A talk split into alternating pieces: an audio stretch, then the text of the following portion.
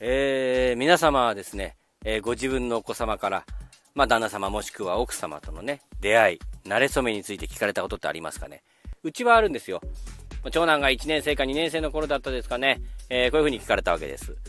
あのさ、パパとママってどうやって結婚したの？どうやって出会ったの？なんてね、こんなおませな質問する年頃になったのかなんてね、感慨深かったりもしたんですけどもね、まあ、こうやって答えてやったわけです。ある時お父さんは一人で回転寿司屋に行ったと。そこで一人だったからカウンターに通されてお寿司を食べていた。そこに偶然、お母さんも同じ回転寿司屋さんに一人で来ていた。もちろんお母さんも一人だからカウンターに通されて偶然お父さんの隣に座った。まあそのままお父さんもお寿司食べてたんだけど、ふと見ると向こうから美味しそうな穴子が流れてくる。身も大きくてプリップリで。いやー、あの穴子いいな。次あれ行こうかな。誰も取られないといいな。なんて見てたらね、どんどんどんどん穴子がこっちに迫ってくる。よしよしよし。こっち来たこっち来た。じゃああれ食べよ。よし。来た来た。穴子食べよ。パッ手を伸ばすと、そこに偶然お母さんも同じ皿に手を伸ばしてきた。同じ皿を掴む二人、はあ、あ、ごめんなさい。いやいや、しけしけ、これは。いや、ごめんなさい、どうぞどうぞ、食べてください。いえいえいえ。そうだ。せっかくだから、一貫ずつ食べましょうか。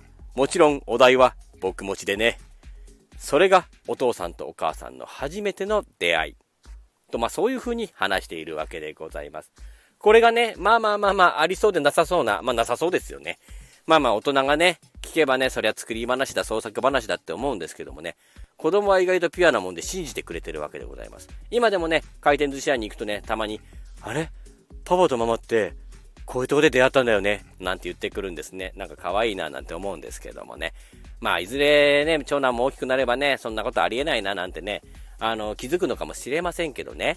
まあまあ、いつまでもね、そういうピュアな心を持っていてほしいな、内緒にしときたいな、なんていうお話。なんですけども、逆にですよ。逆にですね、これがずっと息子が信じていてね、大きくなっちゃって、そのまま結婚適齢期にまでなっちゃうわけです。その時にね、あの、彼女がいない、でも、結婚したいなんて時にね、一人でね、あの、回転寿司屋に入っていっちゃってですね、えカウンターでですね、隣のお姉さんがね、お皿に手を伸ばすところをね、すごい狙ってる。